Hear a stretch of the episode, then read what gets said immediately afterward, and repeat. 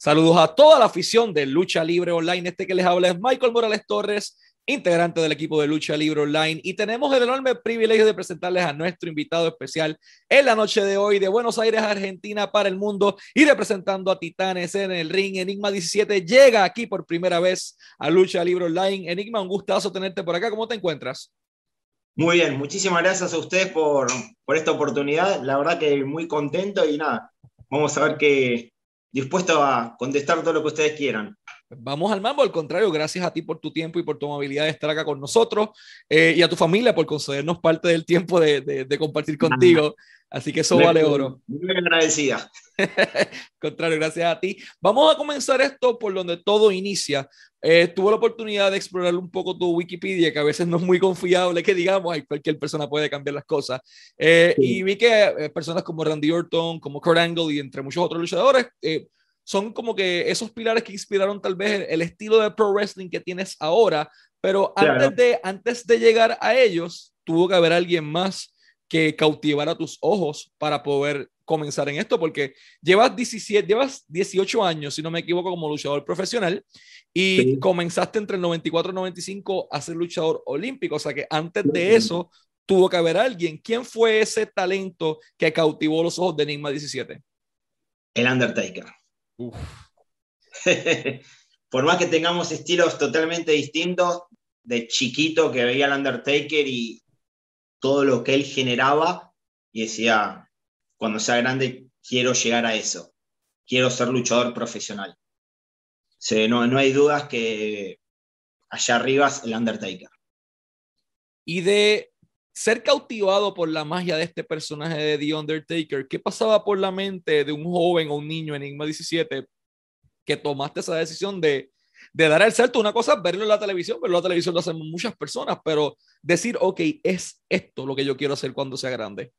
Mira, te cuento, yo toda mi vida hice lucha olímpica representando a Boca, a Boca Junior y a la selección argentina eh, en mi país. Y bueno, siempre quise, la lucha de chiquito me cautivó y llegó un momento que competir tantos años, eh, soy tricampeón argentino en lucha olímpica, eh, viajé por muchos lados, por muchísimos países en lucha olímpica, pero sentía que me faltaba algo y hasta que un día eh, hablé con mis entrenadores y les dije, voy a empezar a hacer pro wrestling y nada, me dieron el ok, lo único que me dijeron que no se vea ni mi cara, ni se sepa ni mi nombre ni apellido, porque está representando a Boca y a la selección argentina. Oh, wow. Entonces, sí, por eso empecé luchando con máscara, por eso el inicio de mi nombre, Enigma, y el número 17, también porque fue la primera vez que salí campeón argentino en lucha olímpica una historia bastante interesante. Vamos, tocaste un tema importante, la lucha olímpica. Ahora mismo está eh, esta incógnita llamada Gable Stevenson, gana medalla de oro en las Olimpiadas eh, como luchador olímpico. Kurt Angle también lo hizo y cautiva los ojos de, de las empresas a través de todo el mundo. ¿Cómo haces esa transición saludable de ser luchador olímpico a ser luchador profesional? Yo estuve compitiendo y haciendo pro wrestling aproximadamente cinco años, las dos cosas a la vez. Oh, wow. Sí, mucho tiempo, me demandó mucho, hasta que llegó un momento que ya no me daban ni los tiempos para hacer las dos cosas y opté por lo que yo siento que amé toda mi vida, que es esto, y bueno, hace ya 17, 18 años que lo hago. Pero durante cinco, durante cinco años aproximadamente hice las dos disciplinas en forma simultánea. Ok, tienes esa presión de que nadie puede descubrir mi rostro, nadie puede saber mi nombre y mi apellido porque estoy representando a la selección argentina. Y está este estigma de que el pro wrestling es quote unquote fake o artístico, que es el término que muchas personas utilizan. ¿Cómo lo tomaron tus compañeros y tus dirigentes y tus coaches sabiendo que, ok, el tricampeón de nuestra selección, ok, está haciendo pro wrestling con máscara? ¿Cómo tomaron eso? En el club lo tomaron muy bien porque, nada, siempre me alentaban. Mis compañeros también, de hecho, venían a los eventos a verme. Pero bueno, obviamente yo luchaba con máscara y cuando ya dejé de competir, fui, se los planteé, le dije, mira, ahora voy a dejar de competir y perdí la máscara en un programa contra Rob Dickinson. Ahí se tomó la decisión de, de que se vea mi rostro y ahí es donde nació la el eslogan de la cara de la lucha libre. y vamos a llegar a eso ya mismito, lo que es tu carrera dentro del ensogado, pero vamos a remontar nuevamente, lucha olímpica, tomas un viaje, nos vamos a Estados Unidos, te toca competir al lado de allá, en donde tal vez tuviste la oportunidad de, ok, estoy en Florida, eh, esto en ahora actualmente es la cuna del, del pro wrestling, pero tal vez cuando tú fuiste no lo era. ¿Cómo fue esa experiencia compitiendo allá? Viajé en el 2012, tuve, si mal no recuerdo, tres luchas, de las cuales gané dos Perdí una, eh, viajé con el club y con la selección. Como experiencia, la verdad que fue algo increíble porque están los mejores. Me, topé con los mejores, obviamente en mi categoría, ¿no? Todos sabemos que lucha olímpica es por, por, peso, por categoría. Entonces eh, fue una experiencia, la verdad que, increíble. A menos que sea catchweight y eso no suele terminar bien. Eh, vamos ahora al pro wrestling. Ya tienes tu background en lucha olímpica y lucha amateur. Eres un competidor nato. Te entrenan para derrotar a la gente, para ser el mejor en lo que haces. ¿Cómo haces esa transición a que, ok, a veces acá tenemos que perder, tenemos que vender un golpe, tenemos que eh, trabajar la parte del, del, carisma y del entretenimiento, a veces más que el pro wrestling como tal, que, que lo que es el Olympic Wrestling. Háblame de esa transición, ¿te costó eh, trabajo entender la logística? Em, yo creo, siento que no me costó tanto porque de chico eh, miraba mucho y miraba más allá de la lucha yo como competía, a mí lo que me atraía, los personajes, las historias, el contar una historia arriba del ring, que es básicamente lo que hacemos nosotros, es contar una historia arriba del ring. Eso me gustaba mucho y al principio sí me costó porque me tenía que adaptar o a nivelar mi fuerza, en, algunas, en algunos movimientos bajar mi velocidad, porque competí toda mi vida yo. Pero no, yo sentí que me adapté bien y se me hizo muchísimo más fácil por toda la base de lucha olímpica que tengo, ¿no? Claro. Vamos a remontarnos a cuando te toca ponerte la máscara por primera vez. ¿Cómo seleccionaste la máscara? ¿Quién la diseñó? ¿Y por qué ese era el diseño que el Enigma 17 deseó llevar al inicio de su carrera? La máscara la diseñé yo, fantaseando, tengo bastante imaginación. La llevé acá a, alguien que, que hace máscaras de lucha. Le dije más o menos lo que quería. Empecé absolutamente hasta con los ojos tapados, la boca, después se me vieron los ojos, la abrí un poco más y cada vez como que le iba abriendo más. Y en el 2012, si mal no recuerdo, ahí es cuando ya había dejado de competir, entonces decidí que, se vea mi rostro. Entonces tomas la decisión de exponer tu rostro por primera vez, ya mismo vamos a llegar a eso. Vamos a esa primera lucha.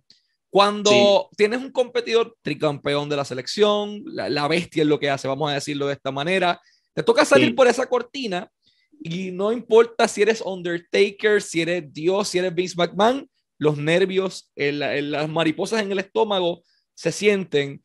Eh, ¿Cómo fue esa experiencia? Eh, estaba, estaba nervioso, pero controlado, porque yo creo que el haber competido toda mi vida hace que te, tenga una templanza en el momento de actuar, que en este momento era de salir y enfrentarme al público, a mi rival, y estar en un estadio lleno.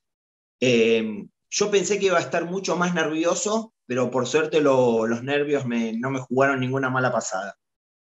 Eso es algo positivo. Esa lucha, ¿qué recuerdas de la reacción del público de tu primer encuentro? ¿Lo compraron? ¿No les gustó? ¿Fue lo que pensaba que iba a ser? Eh, la verdad que me sorprendió el público porque tuve muy, muy, buen, muy buen feedback de parte de la gente y como dije, wow, no, me ven por primera vez y les gusta lo que están viendo. Y eso la verdad como que me, entusiasmó y fue como, fue un, buen golpe anímico, por así decirlo, porque el primer eh, golpe que yo veo del público que les gustó lo que estaban viendo, entonces dije, bueno, bien, estamos por buen camino. eso es parte de la vida. Eh, Argentina se conoce como un país por, nuevamente, Maradona, Messi, eh, Ginobili, Escola, o sea, fútbol o baloncesto. El pro wrestling no es algo tan común, pero hay una figura llamada Gigante González, exjugador de la NBA también, que fue el primer argentino en lograrlo para el resto de las grandes ligas. ¿Sentiste, ¿Sentiste esa presión de que, ok, en algún momento dado tengo que exportar mi carrera o meramente tú vivías enfocado en el aquí y el ahora? No, no, yo siempre quise primero triunfar acá, eh, llegar a las mejores empresas, luché por todas las empresas de la Argentina. Hoy por hoy estoy, yo considero, y es así, en la mejor empresa que es Titanes en el Ring. Eh, es una empresa a nivel mundial conocida por Martín Caradagian, obviamente. y a donde estoy acá, estoy contento, pero obviamente siempre quise eh, expandir mis conocimientos y que la gente vea y conozca el Enigma 17, obviamente.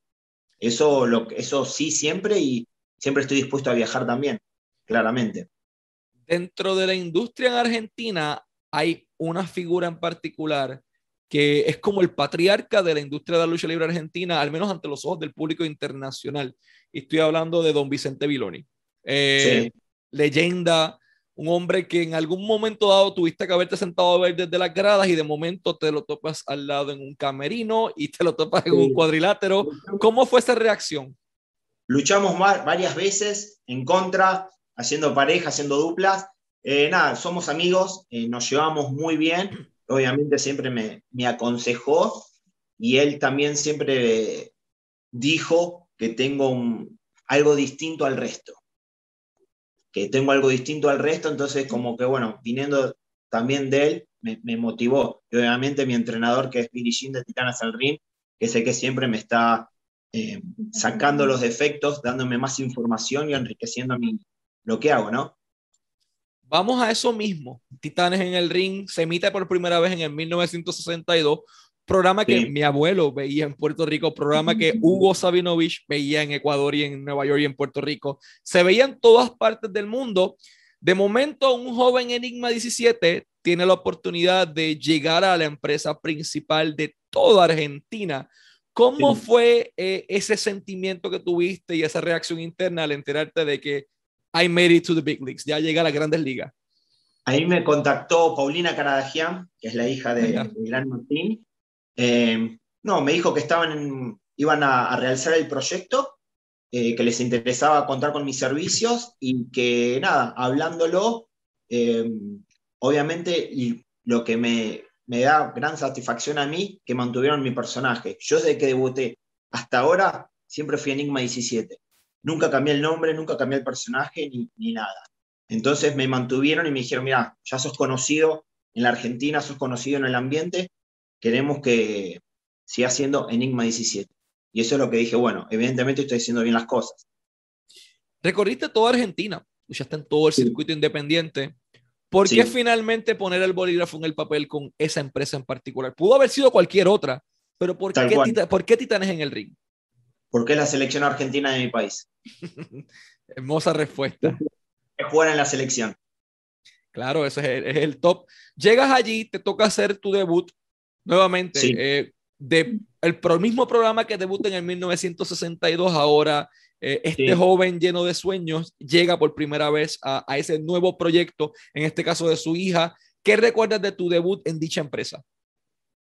En la verdad que me dieron el micrófono, hice una promo eh, de más o menos 5 o 6 minutos aproximadamente. Larga. sí, sí, sí. tuve un desafío que yo a mis compañeros les dije, que la misma promo iba a lograr que primero todo el público se ponga de pie y que después me abuche. Y lo pude lograr. ¿Qué les dijiste al público que se enojaron tanto ese día?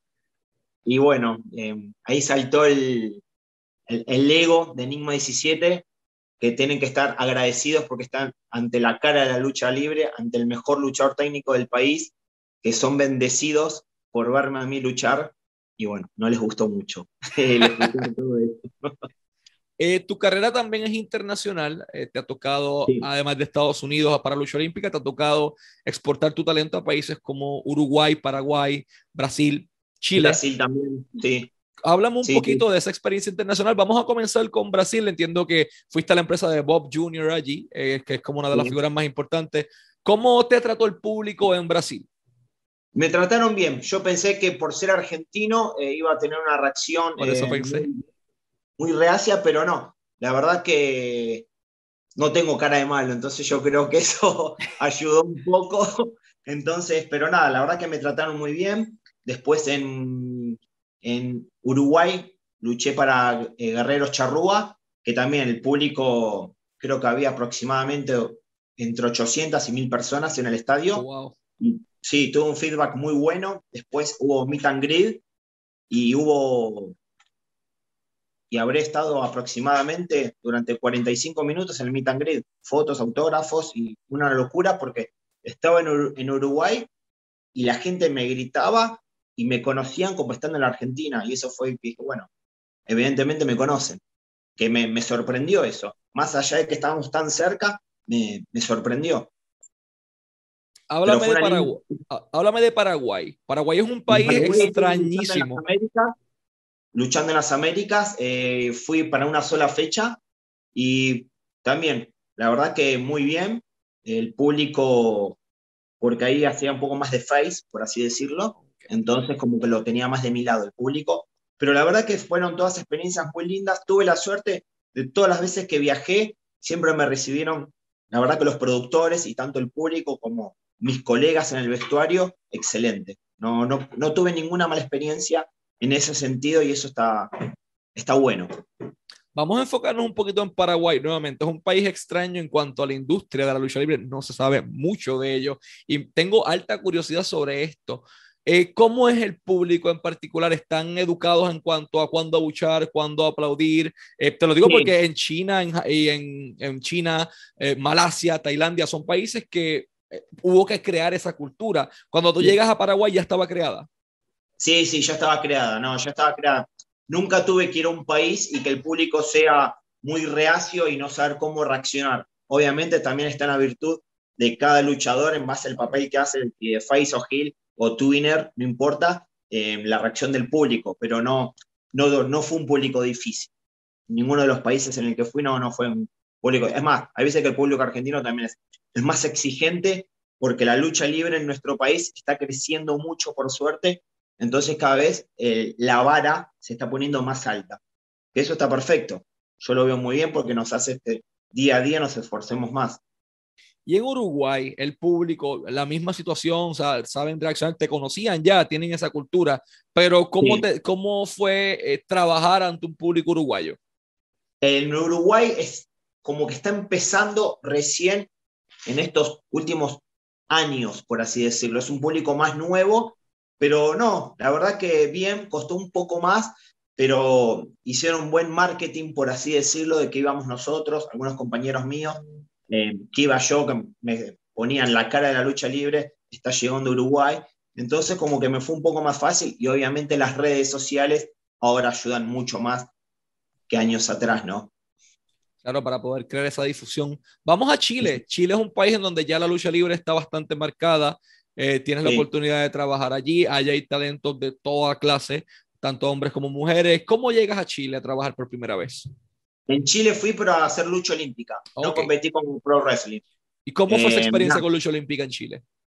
Bárbara. Bárbara porque son muchísimo más duros de lo que la gente piensa tienen técnica, tienen velocidad, tienen fuerza, pero nada, fui, tuve cuatro combates y gané los cuatro combates, por suerte. Entonces, Costó mucho, viajé con la selección y obviamente también representando al club, a Boca Junior, y la verdad que me fue muy bien. Vámonos. Luché, en el estadio, en el estadio Arena, en Santiago. Sí.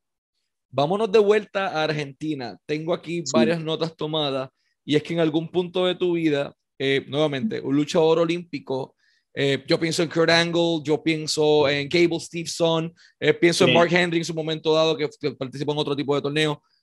No pienso en Sabu, no pienso en The Sandman, no pienso en una persona sangrando con alambres de púas en su cuerpo. ¿Por qué decides, cuando tienes todo el talento del mundo para trabajar esta lucha libre pura, por qué decides trabajar lucha extrema? Porque era un desafío que me, que me ponía, la empresa me contrató, eh, me fue muy bien, ahí donde conocí a muchos de mis compañeros actuales, eh, y es un desafío, y yo creo que uno se tiene que ir probando y decir, soy bueno, pero ¿cuán bueno soy en lo que hago? Fue como probarme a, a mí mismo, a ver hasta qué nivel podía llegar a estar. Eh, no voy a lo extremo de Sabu, Claro. Pero cuando las circunstancias lo requieren, lo puedo llegar a hacer, obviamente. Y te gusta, o sea, porque una cosa es, eh, ok, voy a hacerlo para probarme a mí mismo, y otra cosa es que seas un Nick Gage de la vida, que te gusta que te grape en la frente. No, no, no, no. Em, no es el estilo en el que más cómodo me siento. Exactamente, no es el estilo que más cómodo me siento, pero si lo tengo que hacer, obviamente uno es un profesional y lo, se debe al público, se debe al show y a la empresa que te contrata, a los promotores, ¿no? ¿Cuál es esa lucha que dirías que cambió tu perspectiva de la lucha libre como tal una vez ya entraste a la profesión, sea una que hayas tenido tú o una que hayas visto? En lucha que yo tuve, que para mí fue una de las mejores, fue con Rob Dickinson. Y yo creo que, no lo digo yo, sino lo dicen los periodistas acá y los entendidos y mis entrenadores, que fue una lucha de cinco estrellas en Titanes en el Ring. Fue la primera vez que una lucha argentina tuvo cinco estrellas. Eh, fue con mi compañero Durán Durante. Hicimos un clásico llaveteo inglés, hicimos un montón de tomas hasta que metimos, fue el primer Canadian Destroyer que se metió en, Titanes en el ring. Wow, y, y, pasar de aquella visión del 62 a ver un Canadian Destroyer es como... Exacto, no, la gente no, no lo podía creer. Cuando vieron un Canadian Destroyer en Titanes en el ring, dijeron, wow. Y fue una lucha de cinco estrellas, el público estaba, mantuvimos siempre la expectativa del público allá arriba y fue una lucha de más o menos 18, 20 minutos. Veo en los nombres, nuevamente, en Wikipedia, pero veo en los nombres de todos entrenadores alguien bien interesante, Dick Togo. ¿Cómo llega ese nombre a tu vida? Dick Togo es, em, vino, ya no me acuerdo año acá, vino dos o tres veces al país, terminó estando, hizo seminarios, fui a los seminarios con él para enriquecer mi, mi, mi talento por así decirlo. Pegamos una linda relación, eh, nos hicimos amigos y cada vez que viene a la Argentina, él se enfocaba en hacer que yo crezca. Y obviamente todos sabemos quién es Dictobo, entonces muchas de mis, de mis llaveteos, de mis golpes con codo, eh, fueron gracias a él también. Háblame de Rob Dickinson nuevamente. Tienes la, la lucha cinco estrellas con él. Eh, revolución... durante. Con Durán Durante. Con Durán Durante, discúlpame. No, vámonos a Rob Dickinson particularmente. Trabajaste con él, eh, tienes la oportunidad de, de compartir un cuadrilátero con este caballero. ¿Cuánto aprendiste de él en la industria? Aprendí mucho, aprendí mucho. De hecho, él fue quien me sacó la máscara. Tuvimos una lucha, eh, una lucha callejera en el cual valía todo. Hubo eh, palos de kendo, mesas, sillas, obviamente. Eh, fue una lucha muy difícil y la lucha era el, el último hombre en pie. Y nada, me terminó ganando saltando de la tercera esquina con un codazo, con la silla clavándome en la cabeza. Y bueno, si yo perdía, me quitaba la máscara y si él perdía, nada, yo le sacaba la cabellera, pero bueno, ya sabemos cuál fue el resultado. Sí, porque estamos viendo tu cara destapada en estos momentos. Cuando te toca destaparte y mostrar tu rostro por primera vez al mundo y de momento ven que es este luchador olímpico, tricampeón de la selección argentina, ¿cuál fue la reacción? El público no lo podía creer. Eh, me llamaron mis entrenadores de la selección argentina, me llamaron compañeros que decían, no podemos creer que lo tuviste tantos años escondido esto, pero fue una reacción muy linda y ahí donde nació, acá está la cara de la lucha libre. Y es uno de, mis eslogans, tengo dos, ese y soy el mejor luchador técnico por, bueno, toda mi experiencia en lucha olímpica, ¿no? Obviamente. ¿Por qué eres la cara de la lucha libre? soy la cara de la lucha libre porque, bueno, cuando me sacaron la máscara, quise mostrar y reflejar que esto es la lucha libre en la Argentina este rostro y lo que hago yo arriba del ring. Yo creo que me identifico con el pro wrestling que quiere ver la gente en la actualidad. Claro, la evolución de lo que conocemos hoy día como pro wrestling, que es diferente. Tú puedes hacer las dos y las puedes hacer bien. Vamos, vámonos a tu familia. Eh, sí. De momento, el hijo pródigo del luchador olímpico decide ingresar a esta industria que nuevamente es extremadamente romantizada o la detestan y piensas que te vas a morir de hambre o la aplauden la decisión y dicen esto es lo mejor que hiciste para tu vida. ¿Cuál fue la reacción de tu familia al enterarse de que su hijo pródigo estaba en esto? No, me apoyaron en forma incondicional. Eh, mi hermana, mi madre, la verdad que mi novia también que me, me sigue a los eventos, es como que algo que si la familia está en, apoyándolo a uno, se hacen las cosas muchísimo más fácil. Entonces, eso yo creo que, que me ayudó y bueno, y aparte la paciencia, las giras, los viajes, uno muchas veces no está en, la casa y nada. Sin el apoyo de la familia, de mis amigos, sería se hubiese hecho todo muchísimo más difícil. Pero la verdad que me apoyaron siempre, tanto mi familia como mis, mis amigos, y eso es clave. Eso fue clave para mí. Hay, nuevamente, Wikipedia. Hay un nombre en tu vida eh, que está siguiendo tus pasos, eh, un pequeño Tiziano. Entiendo que, que, la, que, la, persona que está siguiendo tus pasos, es que le gustaba tu trabajo. ¿Cómo te sentirías si él dice que quiere ser luchador? Nada, lo apoyaría obviamente y claramente tendría mi, mi experiencia eh, para poder ayudarlo, pero él ya va a decidir solo qué es lo que quiere hacer. Yo considero que si uno más le insiste, a veces es peor. Entonces, él va a decidir solo qué es, qué es lo que quiere, pero sí tiene el estilo de la lucha que a mí me gusta, que es la lucha técnica, claramente. ¿Cómo mantienes ese fuego vivo todavía nuevamente? 18 años de luchador profesional, 25, 26 años como desde que comenzaste el luchador olímpico. ¿Cómo mantienes ese fuego vivo? Porque es lo que amo. Yo cada vez que subo al ring, es mi casa esa.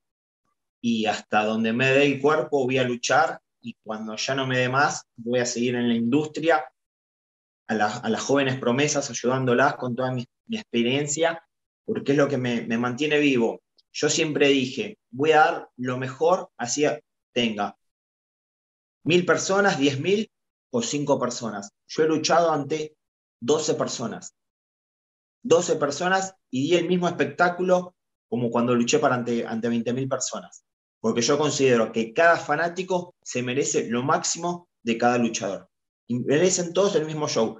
Pagaron su entrada, no importa la cantidad que haya. Se merecen siempre el mejor show. Mencionas 20.000 personas. ¿Dónde ocurrió ese momento? En La Plata. En La Plata eh, pusieron, hay, hay, una plaza, hay una plaza que es gigante, que está en el medio de La Plata, el ring en el medio, toda la gente alrededor, y aunque vos no lo creas, gente trepada a los árboles. Para poder ver el show. Exactamente. 20 mil personas, te toca salir por la cortina y nuevamente miras al lado, miras al lado, miras la gente en los árboles. ¿Qué es lo primero que viene a tu mente al saber que esa gente pagó por estar ahí? Era un mar de gente era un mar de gente y no lo podía creer.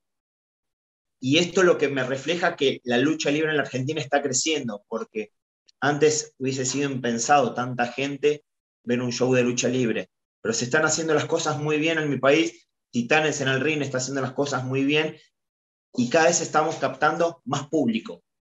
Y eso es lo importante. Hay algo bien importante, nuevamente, mencionas 20 mil personas, eso es una cantidad de gente enorme, pero mencionas que con la misma pasión luchaste frente a, 12 personas, como me imagino que te ha tocado luchar eh, ante diferentes tipos de números, pero te, tocó, te ha tocado trabajar con cero personas durante la pandemia, ¿o no? No, no, no, no, no, no, no. Cuando em, activaron, por así decirlo, eh, si hicieron los protocolos, eh, estuvimos en el teatro y fueron 130 eh, personas. Que permitían que entren 130 personas. En el teatro entraban 500, pero dejaban que entren 130 personas. Así que no, no tuviste esa experiencia de, no luchar con público. No, no, no, no. Que en la Argentina no, no se pudo hacer eso. ¿Por qué el público de Argentina es diferente al del resto del mundo en donde has luchado? Porque el público de Argentina tiene algo que es también como el fútbol, muy pasional, eh, te exigen constantemente y eso me encanta. Eso es también una de las cosas que me mantienen vivo, que puedo hacer un movimiento, dos movimientos, mi A17 final, pero siempre quieren más y eso es lo bueno, que uno siempre está diciendo, bueno, ¿qué más le puedo dar al público? ¿Qué distinto le puedo dar? Lo mismo cuando hice el Canadian Destroyer por primera vez, que no lo podían creer.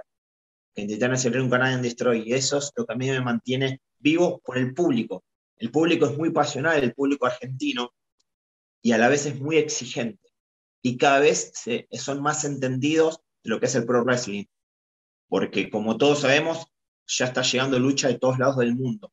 Entonces no conocen solo una empresa, una, no, se conocen empresas de, todos los, de todo el mundo, de todos los países. Entonces uno se va enriqueciendo de todo para, bueno, dar el mejor espectáculo. Antes de ir a la última pregunta, eh, pueden seguir Enigma17 en sus redes sociales, Instagram como Enigma17OK, Enigma17OK, y en su canal de YouTube, eh, youtube.com slash Enigma17. Ahí lo pueden seguir para estar al tanto de su carrera y de todas sus movidas. Último, pero no menos importante. Y ya mismo vamos también al, al, plugin de Titanes del Ring al final.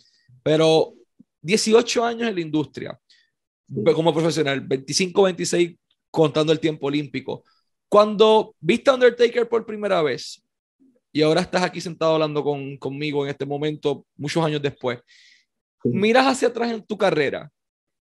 ¿Alguna vez pensaste lograr todo lo que lograste? Luchar frente a 20 mil personas, viajar el mundo luchando, eh, cambiar o revolucionar lo que era el producto de Titanes en el ring. ¿Pensaste que ibas a ser capaz de hacer todo esto cuando tú decidiste ser luchador cuando viste Undertaker por primera vez? Em, no, no pensé que iba a lograr tanto. Sí tenía la mentalidad, pero yo tengo una frase que dice, ten perseverancia en tus sueños, la vida se encargará de hacerlos triunfar. Tenía esta meta, eh, se me fueron acelerando muchas cosas y logré todo lo que, lo que quería lograr mi meca es, quiero luchar en el, en el Luna Park, tengo fe que con Titanes en el ring lo vamos a hacer, porque ahora en noviembre y en, en octubre y noviembre tenemos más fechas, entonces yo sé que con Titanes en el ring voy a lograr esa meca que luchar en el Luna Park. Todavía hay sueños por cumplir, todavía hay cosas por concretar en esta industria. Antes de irnos, Titanes en el ring, donde los fanáticos internacionales y tanto los de Argentina que no están consumiendo el producto, pero deberían hacerlo, créanme que deberían hacerlo, ¿dónde pueden seguirlo? En la página eh, www.titanesenelring.com, ahí es donde salen las fechas, se pueden ver los programas en forma streaming en todo el mundo, eso es lo bueno.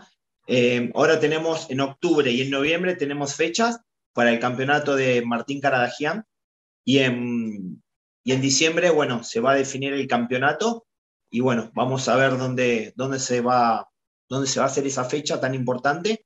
Pero mi meca, como te digo, es luchar con Titanes en Reino en el, en Luna Park. Esperamos que eso se concrete. Antes de irnos, nuevamente agradecerte por tu tiempo, eh, por tu disposición. Un honor haberte tenido como nuestro invitado. ¿Qué mensaje final le puedes eh, enviar a toda esa afición que te está viendo en estos momentos? que gracias por el apoyo en forma incondicional de todos estos años, gracias por decirme cuando no les gustó algo de lo que estaba haciendo, porque eso cuando más aprende, yo creo que si a uno le dicen todo que sí, no es cierto. Entonces cuando a mí muchas veces me decían no, ¿por qué no? Ahí es donde pude cambiar y fortalecer eh, todas eh, las partes débiles que yo tenía y llegar a lo que soy hoy, uno de los mejores luchadores técnicos del país pero sin la, un luchador sin la afición no sería nada. O sea, uno se debe siempre al público. Hermoso mensaje, sin público no hay lucha libre, yo creo que eso está, está más que claro. tal cual. Y eso uno lo tiene que tener claro y ser muy agradecido con el público. Nunca negar una foto, nunca negar un autógrafo, porque ellos son quienes nos alimentan a nosotros. Excelente. Nuevamente, un gusto tenerte acá como nuestro invitado. Muchas gracias por tu tiempo y nos despedimos acá. Enigma 17 de Argentina para el mundo y Michael Morales Torres para Lucha Libre Online, la marca número uno de Pro Wrestling y Combat Sports en español. Muchas gracias. A ti.